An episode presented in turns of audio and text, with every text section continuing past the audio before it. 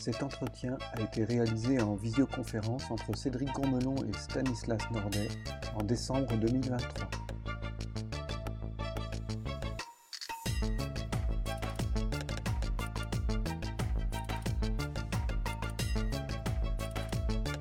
Vous avez ce point commun dans votre parcours artistique d'avoir développé une relation particulièrement forte avec un auteur, Pierre Paolo Pasolini pour vous Stanislas et Jean Genet pour vous Cédric. Pouvez-vous nous raconter votre rencontre respective avec ces auteurs? Alors, la rencontre avec Pasolini, c'est une rencontre avec le théâtre d'abord. Je ne connaissais pas du tout l'œuvre. Euh, j'avais pas vu les films, j'avais pas lu la poésie. Donc, euh, par hasard, j'étais au conservatoire et euh, il y avait la librairie théâtrale qui était à côté du conservatoire à Paris. Et euh, un jour, je suis allé, comme je faisais souvent, farfouiller sur les étals de, des nouveaux livres. Et puis, j'ai vu un, bouquin édité par les Actes Sud Papier, Bête de style de Pasolini. J'ai ouvert comme ça, au hasard, comme je faisais. J'ai lu un petit peu. Et puis, c'était tellement fort, beau ce que j'ai lu, que j'ai acheté. Euh, je l'ai emmené. Euh, à l'époque, euh, j'étais en train de chercher un texte. J'étais au conservatoire en deuxième année et j'étais en train de chercher un texte pour mettre en scène mes camarades. Je devais rendre le dossier quelques jours après. J'ai même pas été au bout de la lecture. Je me suis dit c'est tellement fort qu'il faut le faire. Et, euh, et du coup, j'ai présenté un dossier avant même d'avoir fini de le lire sur Bête de style. Et puis, ça a été ma rencontre à la fois avec Pasolini, mais comme Bête de style est un livre sur, euh, qui, qui, est une forme d'autobiographie théâtrale et poétique, euh, à l'intérieur, Pasolini euh, raconte tout son chemin, lui, de, jeune homme, d'adolescent, découvrant la poésie. Donc, en même temps que Pasolini, j'ai découvert euh, tout, puisque pour travailler le, avec les acteurs, il fallait que je sache leur répondre à toutes leurs questions. Donc, le texte cite Mayakovsky, Essénine, Rimbaud, euh, euh, Ezra Pound, etc. Donc la rencontre avec Pasolini a été en fait une rencontre conjointe avec Pasolini et avec toutes ses références, tout ce qui lui l'avait aidé, lui avait donné envie d'écrire, etc. Et, voilà, ça, ça a été le point de, le point de rencontre. Et puis après, quand on rencontre une œuvre comme celle de Pasolini qui est totalement protéiforme, euh, qui part dans des directions extrêmement différentes et qu'on commence à l'explorer, bah, c'est comme une pieuvre, quoi, finalement, qui, qui, qui, qui emmène à, à, élargir considérablement son, son champ de regard, de référence, puisque ça va à la fois vers la linguistique, vers, vers l'histoire, vers la politique. Euh, voilà, donc la rencontre précise, elle a été celle-ci, et ça ressemble un peu à Astérix, hein, c'est-à-dire que euh, en ouvrant euh, Bête de style, je suis tombé dans la marmite et euh, j'en suis jamais vraiment ressorti. voilà, parce que c'est assez inépuisable finalement comme, comme matière, parce que lui-même était quelqu'un qui était une espèce de puits et qui creusait sans cesse pour, pour comprendre, pour aller plus loin dans, dans une appréhension euh, euh, concrète et poétique de la vie et de l'art. Et donc, tu n'es pas sorti de la marmite, hein, c'est ça, C'est ça que ça veut dire, c'est jusqu'à la mort, quoi. J'en suis toujours pas sorti. Là, la, la dernière, euh, la dernière fois que j'ai pataugé dans la marmite, c'était d'ailleurs très beau, c'était au printemps dernier à, à, Modena, euh, où j'ai pour la première fois travaillé sur l'œuvre de Pasolini en italien, ce que j'avais jamais fait dans la langue originale, avec 16, 16 jeunes acteurs, où j'ai retravaillé sur Bestia Stile, en italien. Donc c'était euh, et là avec en plus le, bonheur, ce que j'avais jamais fait, d'aller à la, à la Bibliothèque nationale à Rome pour consulter les manuscrits, toutes les versions, etc. et tout ça. Donc euh, voilà, non, ça même, même là, je me suis fait un, méchant shoot de rappel. Euh, et l'addiction est, pas loin de revenir. Parce que j'ai su aussi m'en éloigner et y revenir durant Parce qu'il faut savoir s'en éloigner aussi. Ben, moi, je, je, je, je, peux, je vais te raconter rapidement avec Genet. Euh, d'ailleurs, tu as été en partie témoin hein, de cette rencontre avec Genet. Enfin, moi, je l'ai rencontré à l'école. On m'a offert, euh, euh, je connaissais rien de Jean Genet, rien, ni son nom, ni son œuvre. On m'a offert Notre-Dame des Fleurs, j'avais 20 ans. Et j'ai lu ce livre qui m'a bouleversé, mais très vite, au bout de quelques, quelques pages. une révélation comme certains ont avec Proust. Et d'ailleurs, il y a, y, y a, un lien, hein, parce que c'était des longues phrases, etc. C'est son premier roman. Et lui-même était fasciné par euh, par Proust. Et donc, euh, il s'est dit, je vais être le Proust des, des voyous, des bandits, des, des PD. Et du coup, euh, il y a quelque chose de très, très. Enfin, il y a quelque chose de bouleversant, mais c'est une rencontre avec la littérature plus qu'avec Jean Genet. Enfin, c'est les deux. Euh, donc l'émotion, elle est liée à ça. C'est l'émotion de, découvrir la littérature, de la comprendre. En quoi euh, c'est pas juste euh, les images ou ce qui est raconté qui compte, c'est la beauté de l'écriture, de la langue, des phrases, etc., du choix des mots. Et très vite avec cette sensation que chaque mot est pesé. C'est ce mot-là et c'est pas un autre, etc. et ça, c'est quand même Notre-Dame des Fleurs. Commencer en littérature, je dirais, parce que je, lisais avant, mais pas avec cette idée-là, cette notion-là. Donc, c'était cette rencontre forte. Et puis, Parallèlement, il y a eu un désir de, de, faire travailler des acteurs. Euh, et, du, et donc, j'ai regardé s'il avait écrit du théâtre. Il avait, je me rappelle de ce moment, c'est très émouvant ces moments-là. Je, vois qu'il a écrit du théâtre. Et donc, pour la première fois, je regarde chez Folio, là, euh, dans une librairie, les, les, différents. Et je me dis, ah, ben celui-là, il est petit, haute surveillance. Il est assez fin, il va se lire facilement. Un peu confiance en moi dans l'idée de, de, monter une pièce. Et bah, je vais monter celle-là. En plus, il y a trois personnages. Voilà. Je ne comprenais rien. Euh, je ne comprenais rien dans un premier temps. Et puis, ben, je l'ai remis en scène euh, trois fois pendant 20 ans pour essayer de mieux la comprendre. Puis la dernière fois, la comédie française, là, en 2017, il me semble que, il me semble que j'ai avancé dans ma compréhension de l'œuvre. Mais c'est un auteur, euh, c'est un auteur c'est un auteur qui a développé un univers euh, euh, et qui peut être parfois très mystérieux ou opaque pour certains, euh, mais quand on, plonge dans, l'œuvre, ben, on découvre des clés. donc c'est pour ça que ça fait partie de ces auteurs un peu fascinants. Et quand on a les clés de compréhension, ben, on est récompensé à chaque fois en progressant dans l'œuvre. Il y a quelque chose euh, de cette nature-là. Effectivement, c'est pareil, c'est une marmite, je suis toujours dedans, euh, je m'en sortirai pas. Effectivement, les allers-retours, c'est vachement bien. Euh, parce que de vieillir avec cette œuvre qui restera pour toujours structurante, quoi, fondatrice dans quelque chose du, dans son rapport au théâtre, et ben c'est vachement bien parce que et c'est la preuve que c'est des grands auteurs. C'est la preuve que c'est des, des, grands poètes et que c'est des œuvres euh, bon, on n'en doute plus trop, mais euh, ça le prouve. C'est-à-dire que toujours il y a quelque chose. Toujours il y a, il y a, il y a, il y a des découvertes à faire et puis euh, ça ne résonne pas de la même façon en avançant dans, et dans son travail artistique et dans sa vie d'homme. Et dans le, comme ça, je, rends vivant l'échange. Euh, Qu'est-ce que tu penses? Moi, j'ai abordé le continent genêt aussi, mais jamais par la, voie du théâtre, euh, mais par la voie de l'opéra. Et tu en sais quelque chose, puisque tu m'accompagnais sur une de ces aventures-là. Euh, donc, j'ai monté le balcon et, et, les nègres au théâtre, au, à l'opéra. Et, euh, et c'est pas par hasard, c'est-à-dire que moi j'ai toujours eu du mal à passer à l'acte sur, euh, sur le théâtre, sur la question de l'incarnation en fait. C'est-à-dire que euh, ce que j'ai aimé euh, à l'opéra, c'est que les personnages de jeunesse sont, sont plus grands que nature, sont, sont monstrueux. Donc évidemment avec la voix lyrique, cette, cette profondeur-là, cette clarté-là et cette dimension-là est tout de suite là, immédiatement.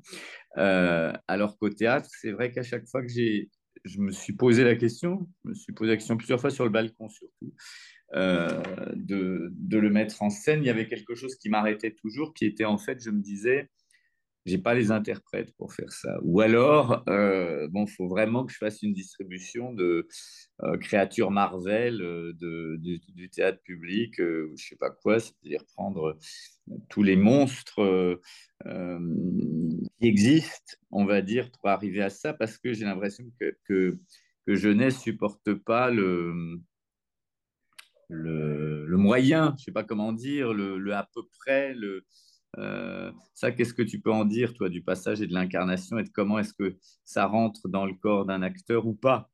Ben, écoute, euh, ce que je peux, tu, as raison. Donc, euh, donc, on est dans la merde à chaque fois. Mais ça, vient, ça, vient répondre à quelque chose au début du parcours. parce que je ne suis pas le seul à avoir démarré avec Genet. Ça peut séduire plein de jeunes metteurs en scène. Parce qu'il y a quelque chose de l'absolu, il y a quelque chose effectivement de, très grand. On, doit concilier des choses inconciliables. Euh, effectivement, ce sont des, des, rôles, mais aussi des figures, euh, aussi des symboles. et à la fois, il y a quelque chose de très organique. Mais quand on a 20 ans, ben, on, a des rêves tellement grands et qu'on se dit, je vais être à la hauteur. Théâtralement, je, tu vois, et après, on est embêté, effectivement, parce que le... on se rend compte de ce que tu dis progressivement, euh, que euh, euh, c'est impossible, quoi. C'est. Les paravents, c'est une pièce impossible à monter, on en avait déjà parlé. Et il n'empêche que ça fait 15 ans que je tourne autour, que je fantasme de la montée, que je rêve, que je... Il y a le fantôme de Maria Cazares dans ma tête qui... Et... donc c'est ça qui est très beau aussi, c'est que oui, effectivement, il y a une part d'inaccessible euh, tout le temps. Ben, on, je dialogue avec ça, quoi. J'essaye de me. Tu vois, là, je suis en train de réfléchir aux bonnes. Euh, mais bon, ça fait 30 ans que je... enfin 20 ans que je réfléchis aux bonnes. Mais le, le, Effectivement, bah, je ne sais pas comment dire, je suis d'accord, on a envie d'avoir des marionnettes ou des hologrammes ou, et, ça, sera très beau et parfait, mais euh, il, y a, quand même quelque chose qui se fait dans le chemin de l'incarnation. Et là, c'est la relation au théâtre, mais, parce que là, j'ai anticipé je connais les questions, donc j'ai anticipé sur les autres parce qu'on va parler de notre rapport au théâtre et, et aux acteurs et à l'incarnation, justement. Mais le, le, il y a quand même quelque chose de tellement fort dans les répétitions pour moi avec Genet, même avec des jeunes acteurs, euh, dans, dans, dans l'engagement physique, parce que c'est une langue qui doit se comprendre. Euh, alors, j'allais dire peut-être à la différence de Pasolini, mais que je ne connais pas assez Pasolini, euh, qui doit se comprendre avec les pieds aussi, pas pas qu'avec le cerveau. Il y a vraiment quelque chose qui arrive en répétition à force de tu vois, avec la langue de Genet, il y a quelque chose d'organique, quoi, qui, qui, ne passera pas si euh, on n'a qu'une lecture euh, euh, intellectuelle, quoi, ou, ou même si dramaturgiquement on est super au point, si les acteurs ne, ne prennent pas un risque physique d'engagement complet, ça ne marche pas. Mais en même temps, moi j'ai vu ton travail sur Pasolini et du coup, on ne peut pas dire que les acteurs étaient en promenade. Non, mais je pense que Pasolini, c'est différent justement sur l'incarnation. C'est pas que c'est plus facile, mais euh, alors c'est rigolo parce que, juste en, parenthèse, je viens de m'apercevoir que j'ai dit que j'avais jamais monté Jeunet, mais en fait j'ai monté. C'est splendide. et oui, et c'était un événement. Oui, mais qui était un spectacle dont j'étais pas du tout satisfait. C'est pour ça que je l'ai un peu. Est-ce que cette rencontre a opéré un changement dans votre manière d'envisager la relation texte, acteur, plateau Comment ces auteurs ont-ils influencé le reste de votre travail? Bah, euh, Disons que comme c'est une rencontre très euh, première. Hein, c'est, euh, évidemment, ça n'a pas changé du tout au tout mon travail, ça l'a constitué plutôt. C'est-à-dire que euh, c'est une rencontre que j'ai faite, euh, je sais pas, j'avais 23 ans, 24 ans, donc ça, plus que mon travail, ça a changé mon regard en général. C'est-à-dire que Pasolini a, été un, un, père, un frère, parce que il m'a donné accès à, il, m'a éveillé à la littérature, à la poésie, euh, à énormément, énormément de choses. Euh, et aussi à la... à la pensée politique? Ou pas spécialement? Non, ça, j'avais déjà ça en moi et ça l'a affiné, on va dire. Mais euh, non, et puis je crois aussi que ce qui est intéressant, c'est que quand moi je suis arrivé à Pasolini, je, c'était une période où il y avait beaucoup de. Les gens de la génération précédente avaient un avis très tranché sur la philosophie de Pasolini, les écrits de Pasolini, etc. Moi, je suis arrivé un peu vierge de tout ça, donc ça m'a permis aussi de, de, un peu à la manière de Pasolini lui-même, quand il dit quand il commence à faire du cinéma, qu'il fait à 4 tonnes, qu'il arrive sur le plateau, qu'il ne sait pas où mettre la caméra, qu'il ne sait pas ce que c'est qu'une caméra et qu'il invente tout en direct. Ben moi, le rapport à Pasolini a été ça. Je savais, je savais pas ce qu'il fallait en penser, ce qu'il fallait pas en penser. Donc, je me suis laissé euh, euh, bercer finalement par ce qu'il qui proposait. Euh, et si, le, pour moi, la vraie révolution, on va dire, dans, dans dans cette rencontre-là, c'est un que je me suis dit que le théâtre pouvait être dissensuel et pas seulement consensuel.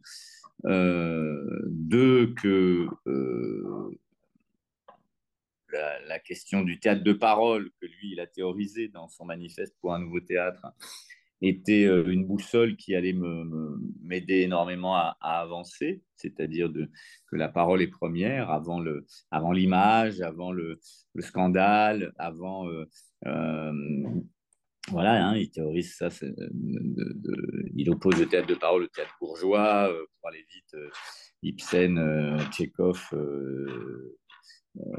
voilà, des choses qui se passent dans des chambres entre des gens de, de la société moyenne ou haute, et puis le théâtre du geste et du cri, qui est pour lui, euh, à l'époque, euh, le living théâtre et, et euh, toutes, toutes, ces, toutes ces choses où le texte n'est plus au, premier plan et qui serait aujourd'hui, j'en sais rien, Castellucci, etc. C'est-à-dire que, voilà, donc il a, il a constitué un, un chemin clair, une clarté finalement dans ce que je voulais faire.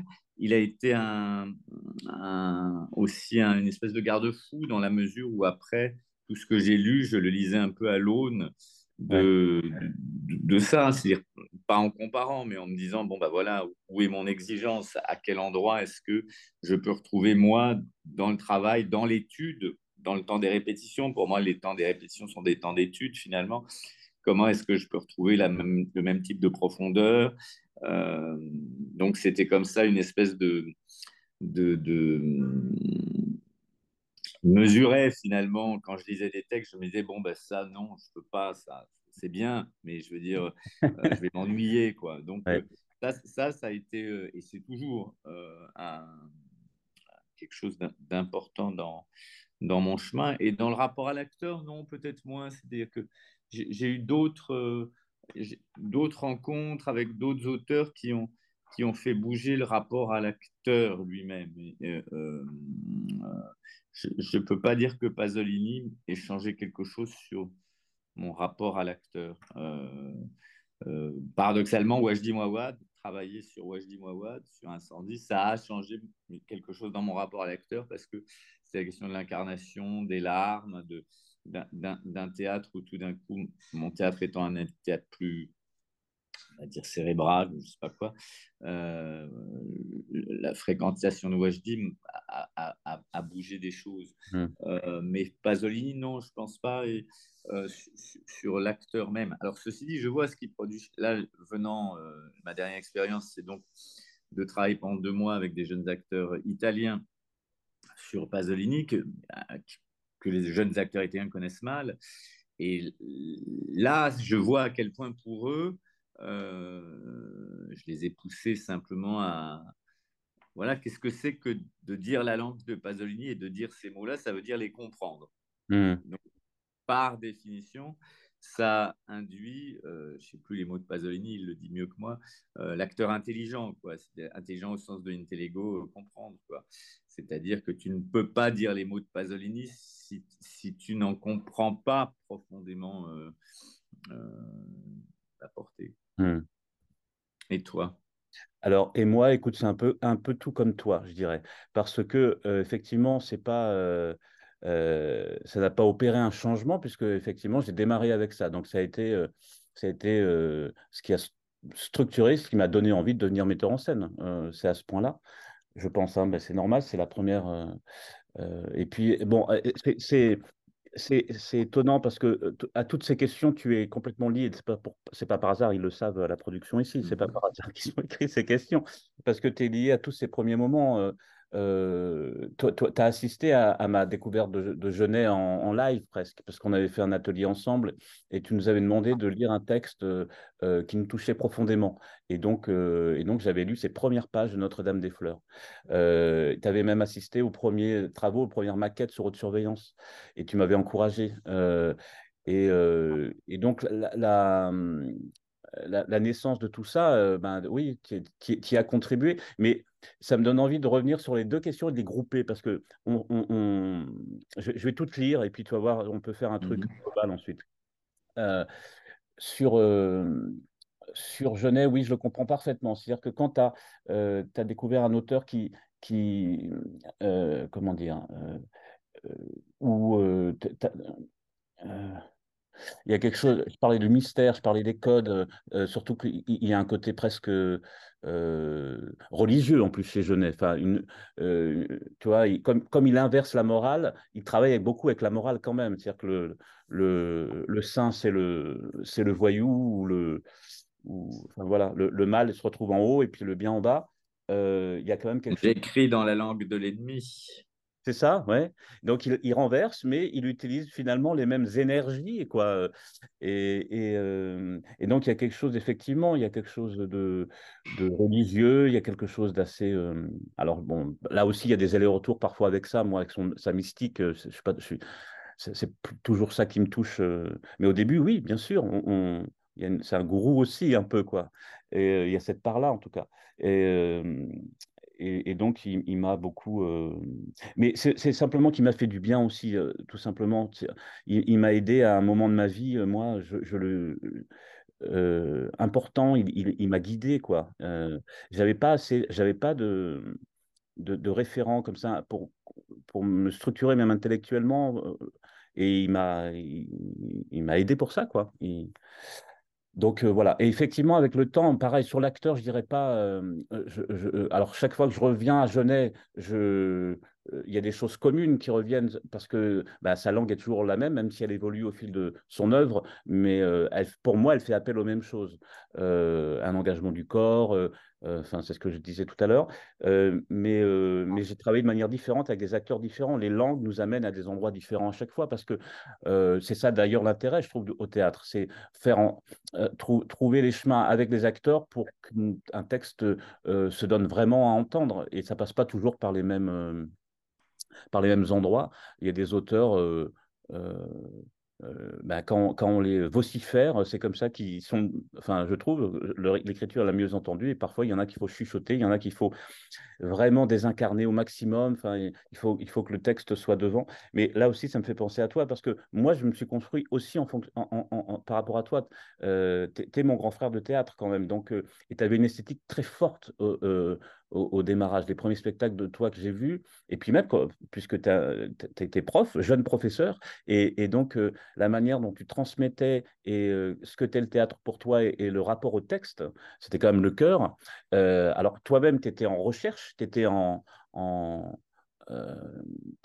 mais, mais euh, c'était euh, suffisamment radical pour pouvoir se positionner. Et c'est ça qui était très fort. alors je me disais, jamais moi je vais faire du nordais, mais, mais le, le, nordais, il est tellement quelque chose qu'on peut, qui devient une référence comme le régie ou comme Gabili. Et donc vous, êtes, vous, êtes, vous, vous étiez mes trois repères vraiment avec des, manières d'aborder les choses différentes, mais, euh, mais, mais les trois assez, radicaux. Et, euh, et, du coup, pour se structurer, pour se construire, bah c'est une chance quand même. Dans les années 90, c'était encore possible. Parce que maintenant, tout le monde fait de la soupe. Alors, non, j'exagère, mais euh, tu vois ce que je veux dire. En tout cas, le, le, rapport à la langue et puis d'affirmer d'affirmer une théâtralité, même, je dirais c'est de plus en plus euh, compliqué.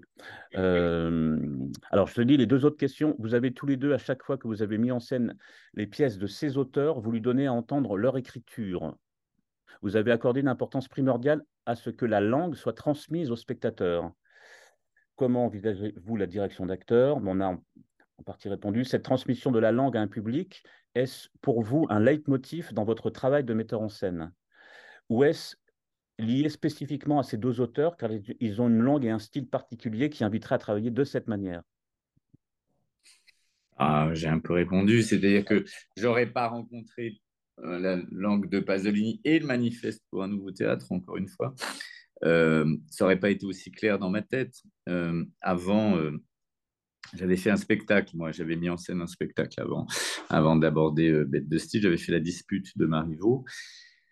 Et alors, je pense que on le rapport au texte était déjà très présent, de manière plus instinctive, on va dire, mais il était déjà là.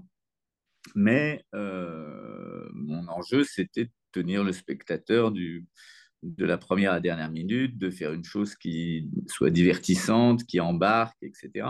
Ce qui ne veut pas dire que c'est pas ce que j'ai toujours cherché à faire après, mais d'une manière différente, je dirais. C'est-à-dire le tenir en le en l'égarant, finalement, euh, aussi. Et on peut se dire que quand on est égaré, on reste parce qu'on a envie de savoir euh, par où on sort finalement, ou quelque chose de cet ordre-là. Alors qu'avant la rencontre avec Pasolini, c'était plutôt euh, surtout pas égaré, mais si on est dans l'histoire du fil d'Ariane, qu'il soit bien solide, que ce soit une, grosse corde et pas un fil. Quoi. Donc ça, et sur la langue, non. Après, alors après, je pense que quand même la, la différence entre...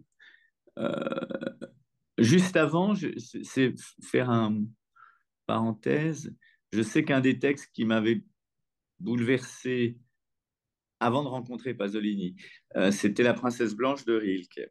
Donc, c'était aussi cette question du, du poète qui écrit du théâtre, parce que euh, pour ce qui est de Pasolini, en tout cas, c'est ça. C'est-à-dire Pasolini est un poète qui euh, s'est attaqué ensuite euh, qui, a fait que sa poésie contaminait toute forme de... Et donc là, évidemment, euh, il y a tout l'enjeu de la poésie. Qu'est-ce que c'est que la poésie? Qu'est-ce que c'est que lire la poésie? Euh, La poésie ne s'explique pas. donc,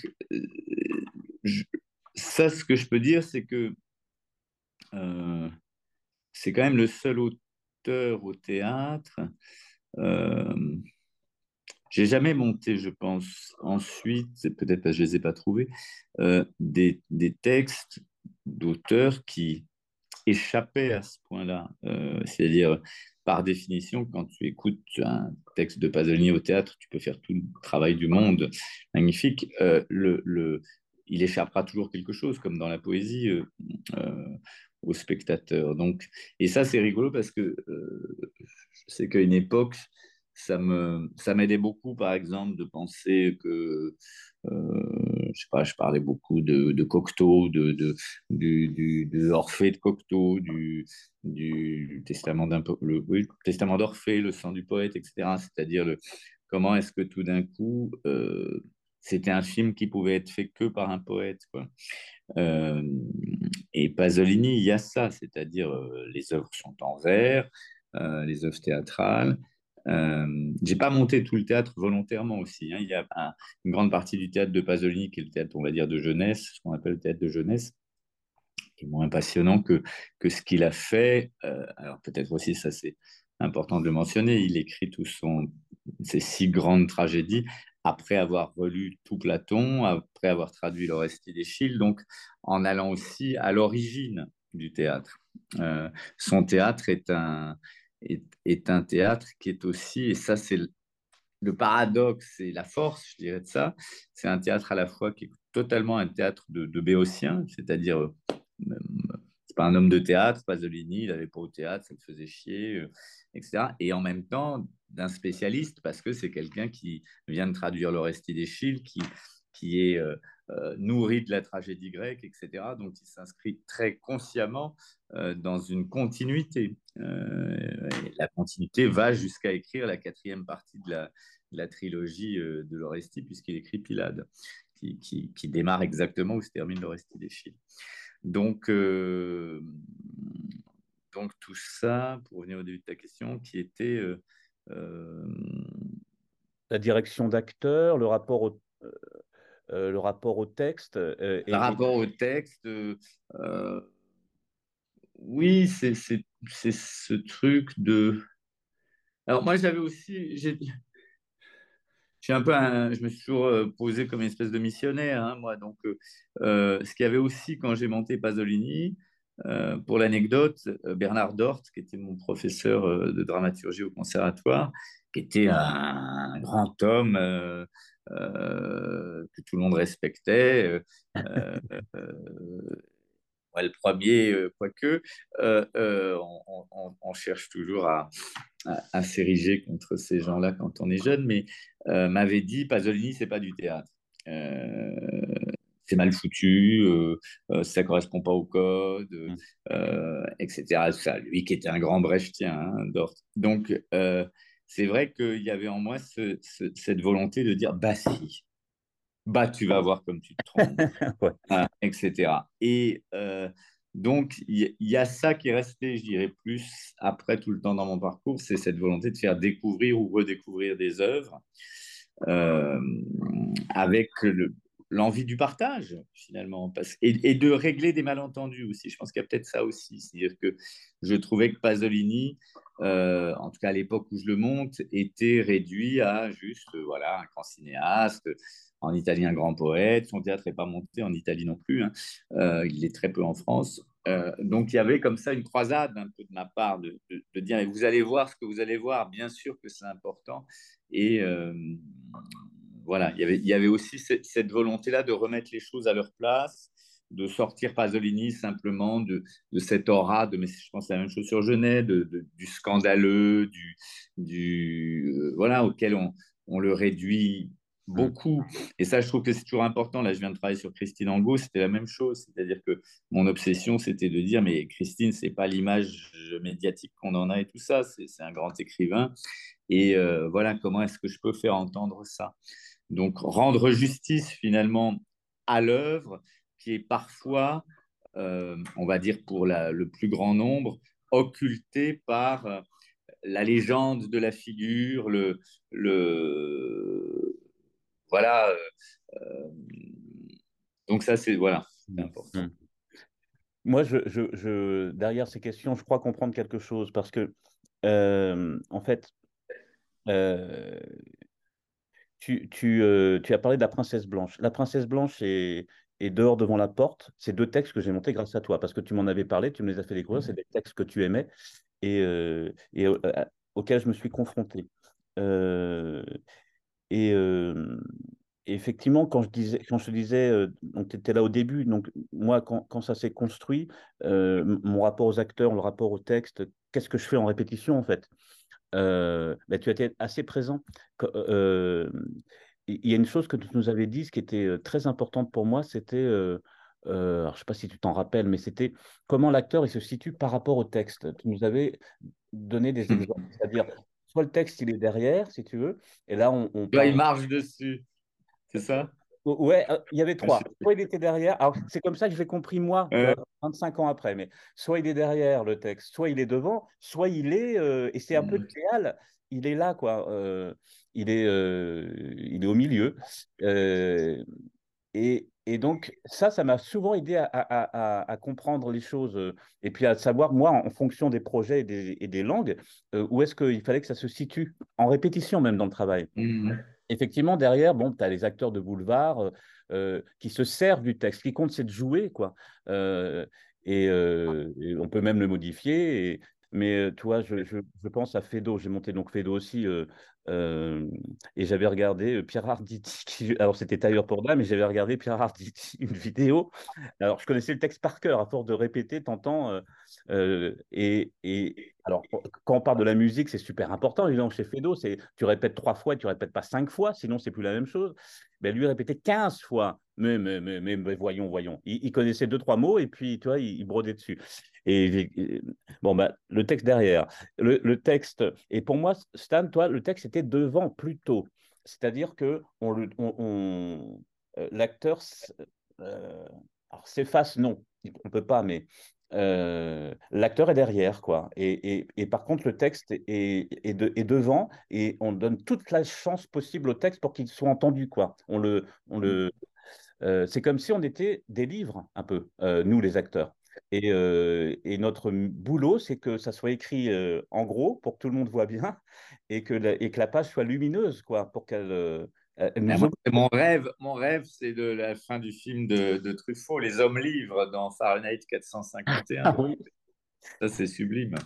Euh, et, c'est vrai que moi, dans mon rapport, je me suis situé au milieu. J'essaie de travailler au milieu. Donc, c'est de devenir la langue. Alors, après, chacun sa compréhension de tout ça. Mais moi, c'était beaucoup ça qui m'a orienté, guidé. Mais parfois, euh, quand je fais Léo Ferré, euh, je, mets le texte derrière, un peu, j'avoue, mais parce que je sens que pour donner entendre Ferré, ben, ça passe un peu par ça. et c'est impudique et tout ça. Il y a, toutes ces choses-là. et puis devant, euh, et puis devant, ça m'arrive aussi. Euh, quand je monte de la haute poésie, je dirais, je, n'arrive pas, je ne peux pas euh, incarner ça. et c'était un peu comme ça. C'était mon spectacle le plus nordéen. De fait, pas parce que les, tu peux pas. c'est tellement beau et c'est tellement symbolique. Chaque chose que tu ne peux pas. Il y a l'inquiétude de, fermer beaucoup de sens si c'est trop incarné presque. ça devient juste une histoire, quoi. Et, et, ce qui est, ce qui est troublant, c'est aussi toi de te voir comme acteur, parce que tu as joué de plus en plus au fil des années, et, et, je vois le metteur en scène et je vois le comédien, et, ils sont dans un... C'est deux choses différentes, je dirais, mais il y a un parcours aussi de comédien dans, dans, le rapport au texte, c'est-à-dire le texte devant, le texte derrière, il y a quelque chose qui, qui, qui, évolue dans ça aussi chez toi. Et, donc, voilà ce que je pourrais envie de dire. Moi, j'ai commencé au milieu, euh, je suis toujours plus ou moins au milieu, quoi. Et, Si on, euh, parle, on parlait de nos expériences de metteur en scène, là, avec euh, Pasolini et Genet. Et donc, là, tu, toi, tu ouvres la porte aussi des expériences d'acteurs. Moi, j'ai joué Pasolini de... trois fois. Trois fois. Et effectivement, j'ai avancé dedans. C'est-à-dire, quand j'ai fait Pilade, la première fois, c'était Pilade. Euh, le texte était très très devant, c'est-à-dire euh, surtout euh, voilà sur Porcherie toujours un peu et sur Affabulation non sur Affabulation je l'ai mis très très à l'intérieur alors 20 ans plus tard aussi. Toi tu as déjà joué Genet? Oui j'ai joué Genet à plusieurs reprises mais pas beaucoup. j'ai joué dans, deux fois dans Haute Surveillance. On m'a mis en scène dans le balcon Jean-Paul Wenzel. Euh, qui avait une lecture euh, euh, intéressante en plus de Genet, mais comment dire, plus, plus, plus conventionnel, quoi. Enfin, il montait la pièce. Mais moi, je tripais énormément. J'ai joué le juge dans le balcon. J'ai adoré cette expérience. Non, j'adorerais. C'est très compliqué de faire les deux, en fait. Hein. je, je, je, suis. Et, et, toujours, comme metteur en scène, je suis comment dire, je ne lâche pas les acteurs, quoi. Je suis aux aguets, je les accompagne. Je suis de moins en moins chiant parce qu'avant, ils avaient l'impression que je les jugeais euh, au début, euh, et donc je les critiquais sans cesse. Euh, et plus, plus maintenant. Maintenant, je suis avec eux, je les accompagne. Je, je, j'ai moins de, je suis moins stressant, je pense. Mais je suis quand même encombrant, quoi, pour les acteurs sur le plateau. Je suis avec eux tout le temps. Et donc, c'est très compliqué pour moi, tu vois, de, pouvoir venir sur le plateau, jouer mon rôle. Il n'y a plus personne qui m'accompagne à mon tour. Il y a, presque une, inéquité de traitement là qui ne marcherait pas. Euh, et, donc, euh, et donc, ça m'empêche de le faire. Mais c'est mon rêve. Hein. C'est mon rêve de, jouer du Genet. Euh, un jour, un jour. Mais je, joue moins que toi. Et puis, les, moments où je joue, c'est des solos souvent. J'en ai fait deux. Là, Léo Ferré, je le reprends. J'ai joué 15 fois cette, cette année. Je reprends à chaque fois, je remodifie. Mais le travail de metteur en scène a fait que j'ai refusé toutes les propositions super comme fait et que je me suis retrouvé à pouvoir faire que des solos de temps en temps. Donc, c'est difficile de voir l'évolution, quoi. Et c'est sur des, sur des choses évidemment brûlantes ou des choses qui m'importent beaucoup. Euh, euh, il y a eu David Wojnarowicz au bord du gouffre que j'ai pas mal joué, et puis, euh, et puis Léo Ferré. C'est presque des trucs à côté, quoi. C'est de la main gauche, un peu, je dirais ça. Alors, j'espère que les œuvres ont un intérêt quand même, mais enfin, de voir les spectacles. Mais, mais voilà. Euh, mais un jour, je redeviendrai comédien aussi parce que effectivement, euh, c'est dur d'être metteur en scène. C'est dur, c'est fatigant, c'est épuisant. Ah bon? Ah putain. je rigole, oui, c'est épuisant. C'est épuisant ce truc. Euh, mais mais, y a... mais peut-être aussi que c'est difficile quand on choisit des œuvres, comme on va dire les auteurs qu'on monte, toi comme moi, c'est-à-dire des auteurs exigeants, c'est-à-dire qu'on ça, ça amène en plus une forme de responsabilité, j'ai l'impression. C'est-à-dire de, de, poids, de dire il faut pas que je le trahisse, il faut pas que. qui, qui, qui peut rendre les choses encore plus euh, difficiles mentalement, je sais pas quoi, euh, voilà, parce que justement, comme on s'attaque à, à, des théâtres impossibles, parfois, je ne sais pas comment dire ça, euh, il faut arriver. Il y a une, idée dans nos têtes aussi qu'il faut démontrer que c'est possible. Euh, je pense que si tu montes le Tartuffe de Molière ou si tu montes je sais pas quoi, quand j'ai monté les justes de, de Camus, je savais que l'enjeu, c'était pas de raconter au public que c'était une grande pièce. Voilà, tout le monde est déjà convaincu, quoi. Euh, et donc, je pense que la, la, fatigue qu'il peut y avoir aussi quand on est. Euh, et c'est aussi quand on monte ces théâtres impossibles que ça demande aux acteurs et d'emmener les acteurs dans des endroits euh, qui ne connaissent pas forcément aussi eux-mêmes, c'est-à-dire d'endroits de, de, l'ordre de l'inconnu. quoi. donc, c'est évidemment beaucoup plus fatigant, mais aussi beaucoup plus passionnant. Je ne sais pas si tu es d'accord, mais ça, c'est c'est ça aussi, c'est-à-dire que j'échangerai pour rien au monde le, répertoire que je me suis fait en montant toutes les pièces que j'ai montées euh, contemporaines, euh, entre guillemets, complexes, difficiles et tout ça, contre avoir fait euh, un Courteline, un Molière, un machin, un truc, je sais pas quoi, bon an, mal an, quoi. Oui, je suis d'accord, Stan, et mais je, je, dirais que même toi, si tu montais un Courteline ou un Molière, tu t'arrangerais pour avoir cette charge et cette responsabilité et d'amener les acteurs à des endroits aussi inédits euh, parce, qu'en plus Molière c'est un grand, enfin c'est un grand auteur. à mon avis, euh, quand, tu t'es jamais confronté à Molière d'ailleurs? Si, j'ai fait Tartuffe. Ah, et alors, tu as trouvé que c'était un grand auteur? Alors, tu sais, ça c'est rigolo, c'est euh, j'étais à Nanterre à l'époque et on avait fait deux, j'avais monté deux ateliers avec des, étudiants, avec euh, des étudiants de Nanterre, et je m'étais dit je vais monter un atelier avec l'auteur que je porte le plus au pinacle et puis celui que je déteste pour voir, pour me confronter. Et donc il y avait deux ateliers euh, parallèles, un qui était sur Petrolio de Pasolini euh, et la, on va dire la, la condition pour participer à l'atelier pour les acteurs, c'est d'avoir lu Petrolio, voilà, qui est une espèce de somme incroyable. Et en face, j'avais fait un atelier sur Molière, et la condition, c'était d'avoir lu tout Molière. Oh, Donc, euh, je me suis tapé un été de lire tout Molière, qui était vraiment, pour moi, Molière, c'était pas possible. Quoi. C'était, euh, que, voilà, ça me sortait par tous les trous de nez, mais surtout parce que j'étais euh, écœuré par euh, la profusion, euh, un peu comme dans les mises en scène d'opéra aujourd'hui, de quand on monte Molière, faut soit le faire avec les perruques bouclées, exactement comme ça s'est fait à l'époque, soit ça doit absolument se faire dans une boucherie, dans un atelier psychiatrique, euh, en Iran, euh, je sais pas quoi, chez les Mollahs et tout ça. Donc finalement, j'ai lu tout Molière et je me suis dit, euh, ah ouais, mais une langue quand même, il y a quelque chose de pas inintéressant et j'avais oublié qu'il y avait une langue. Parce que finalement, entre la manière dont on le dit à l'école, la manière dont on travaille le misanthrope en cours d'art dramatique, etc., finalement, c'est plus tellement, euh, c'est un truc, une bouillie, quoi, finalement. Et donc, euh, j'ai décidé de monter, euh, je fais une parenthèse un peu longue, mais parce qu'elle est rigolote. J'étais à Saint-Denis, je venais d'arriver à Saint-Denis, et je voulais monter. J'ai fait un projet qui était Schwab Molière, c'est-à-dire, je montais avec les acteurs deux pièces de Schwab et deux pièces de Molière. Et donc, on répétait. Et puis pendant la répétition, je me dis, putain, c'est pas mal Molière, mais c'est quand même un peu chiant. Si je montais plutôt une troisième pièce de Schwab, je fais trois, trois Schwab et un Molière, etc. Ce qui, voilà. Et finalement, on a fait Tartuffe et euh, j'avais pris comme peu de gens ont vu ce spectacle. J'en parlais avec Denis Podalides il n'y a pas longtemps.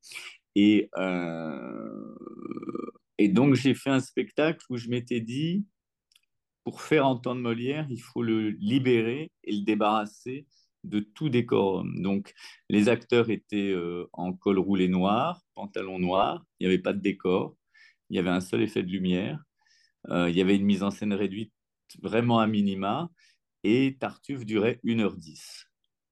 Euh, c'est-à-dire, j'avais travaillé sur juste la langue, juste la et je dois avouer, je le refasse un jour, on entendait la langue d'une manière mais incroyable. C'est-à-dire que là, un peu à la coltesse, quoi, parler à toute vitesse pour, euh, euh, comme si on avait envie de pisser. Et, euh, c'était assez, voilà, on, l'a peu joué, mais c'était, c'était intéressant. C'est du Gwenaël Morin avant Gwenaël. Hein? Ouais, ouais, voilà, peut-être, ouais, ce serait ça. Mais ça donne envie. Et, moi aussi, j'ai découvert la langue. J'y arriverai peut-être un jour, mais, mais c'est vrai qu'il y a le, quand tu montes un Molière, il y a tellement la, mais même pour les acteurs, as ce qui symbolise la charge dont il faut se débarrasser, qui est qui m'ennuie. Comme Racine, comme Racine. tu vois, moi j'ai joué il y a pas longtemps Mithridate. Et j'ai réussi à faire quelque chose parce que c'était Mithridate, que je connaissais pas, tu vois, mais on m'aurait proposé de faire Phèdre ou de faire euh, j'aurais sans doute dit non, tellement euh, tu es, empêtré par euh, des, musiques aussi qui te, qui te mangent l'imaginaire finalement. Est-ce que découvrir des auteurs, des autrices est un moteur pour vous? Êtes-vous à la recherche de ces écritures ou arrivent-elles de manière fortuite? Elles n'arrivent pas du tout de manière fortuite. Euh, je, creuse, je suis dans la mine constamment euh, avec ma petite euh, lampe comme ça. donc non, non, ça se. Bah, D'abord parce que malheureusement l'état du théâtre fait que la, question du théâtre contemporain, des nouveaux textes et tout ça, en tout cas dans les institutions, parce que c'est pas forcément vrai dans, dans un théâtre qui est plus euh, de, petites compagnies qui essaient de ça, qui, qui montrent beaucoup plus de textes contemporains que les grandes institutions. Mais euh, non, non, ça c'est un travail euh, constant, mais qui vient peut-être aussi de cette première expérience avec Pasolini. C'est-à-dire finalement, c'était en me baladant sur l'étal d'une d'une librairie que j'ai trouvé quelque chose auquel je m'attendais pas. Quoi. Donc ça, j'essaye de créer les conditions. J'ai toujours essayé de créer les conditions de ça le plus possible avec en plus, tu, en parlais, le fait d'essayer d'être un passeur de ça, c'est-à-dire que dès que je lis un texte qui m'intéresse, j'essaye de le, je le garde pas pour moi, j'essaye de le, de, de, le faire circuler le plus possible pour que ça, ça ait la chance à un moment donné d'émerger. Euh, et d'ailleurs, je crois que moi, dans mon chemin, pourquoi est-ce que j'ai monté principalement des auteurs et des autrices contemporains.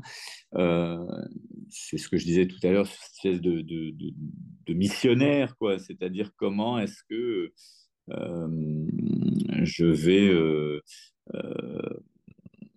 faire entendre quelque chose qui n'aurait pas été entendu si moi j'avais pas tout d'un coup, je l'avais pas porté haut et, et fort.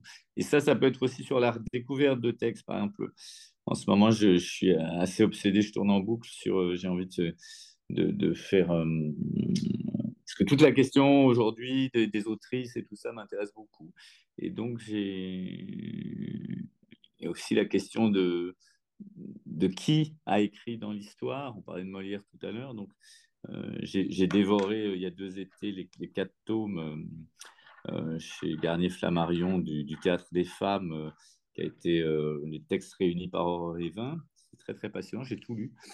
Euh, et par exemple, il y a une autrice qui est extraordinaire qui s'appelle Catherine Bernard, euh, qui est une autrice de, voilà, contemporaine de Corneille, qui a écrit des pièces incroyables, Laodamie, Brutus, ou, comme par hasard, euh, les rôles féminins sont 100 fois plus complexes euh, que chez Racine, que chez Corneille, que chez etc., que chez Molière. Euh, donc ça raconte des trucs. Donc par exemple, c'est juste pour dire que oui, aller chercher des textes et aussi aller aller chercher ces choses qui échappent aussi. Tu sais pas pourquoi ça échappe. Je pense à, on parlait d'Ibsen tout à l'heure. Euh, Ibsen, tout le monde connaît Maison de poupée, tout le monde connaît Eda Gabler. Euh, mais euh, très peu de gens connaissent, ça y est, je vais perdre évidemment la grande pièce sur Saint-Julien d'Apostat, qui est une pièce incroyable, du, même volume que Pierre Gund, quoi, qui est un truc. ça me reviendra. Et donc voilà, je pense aussi que là, il y a quelque chose sur la, faire entendre ce qui ne devrait pas être entendu. Oui, ce qui n'a pas été, euh, ce qui n'a pas été retenu dans le, dans le discours ou, l'histoire officielle quoi, de la littérature. moi, c'est un travail. Alors, je, je le fais, je ne veux pas le faire tout le temps. En compagnie, c'était un peu plus simple. Là, c'est plus difficile. mais je prends du temps et je ne fais que ça. Et c'est la méthode que j'ai trouvée. C'est-à-dire, je, euh, Tucker Green, ça sort de ça. Hein. C'est 300 textes que j'ai lus. Euh, j'ai lu toutes les traductions de la maison Antoine Vitesse. Euh, j'ai pris trois mois, j'ai bloqué trois mois. C'est un travail pour moi et, vraiment j'ai tout lu. Je l'ai refait récemment sur le théâtre jeune public parce que je cherche, je cherche, voilà. Et donc bah, j'ai pris. Sophie Merceron. Hein? Sophie Merceron. Je connais pas. pas lu. Formidable, formidable Sophie Merceron. Bah, de toute façon, c'est enregistré. Sophie Merceron, ça marche. Avril avril, par exemple. Mais euh, tu trouveras d'autres trucs. Et, donc, bah, c'est un travail, quoi, tout simplement. Euh, et puis, ce qui est difficile, c'est que les premiers textes, je n'ai pas encore tout monté, ce que j'ai lu plus jeune. Mmh. Euh, et donc, mais c'est toujours pareil, c'est-à-dire tu ne sais pas si c'est à l'âge où tu les lis que ça te fait un truc de dingue, ou c'est parce que tu es curieux au début et tu lis tous les trucs super et qu'après, euh, c'est plus compliqué, ou alors il faut trouver des, choses un peu oubliées. Euh, mais je n'ai pas encore, euh, pas encore terminé avec tous les textes que j'ai en moi là. Le pays lointain, bon ben voilà, il y en a plein. Et, et, puis dans les, dans les grands auteurs aussi, j'ai commencé Phèdre et j'ai abandonné. Euh, en balançant le texte en pleine répétition, en disant que c'est quoi ce théâtre de bourgeois, ça m'emmerde, euh, mais parce que je, n'étais pas, soit je n'étais pas à la hauteur, soit euh, ça correspondait pas à, ce qui était possible pour moi à ce moment-là, quoi. C'est pas ça qu'il fallait raconter à ce moment-là. Mais bah, j'ai envie de me confronter à tous ces grands auteurs. Là, je, vais démarrer sur Shakespeare. Euh, j'ai jamais fait Shakespeare finalement. Et tu as fait Marlowe. J'ai fait Marlowe, ouais. Euh, ben, écoute, on va s'arrêter. Merci beaucoup, hein, Stan. Mais de rien, c'était agréable. Euh... De Pasolini et Jeunet avec toi. Bah ouais, carrément. Et euh, l'histoire n'est pas terminée. Merci. à bientôt.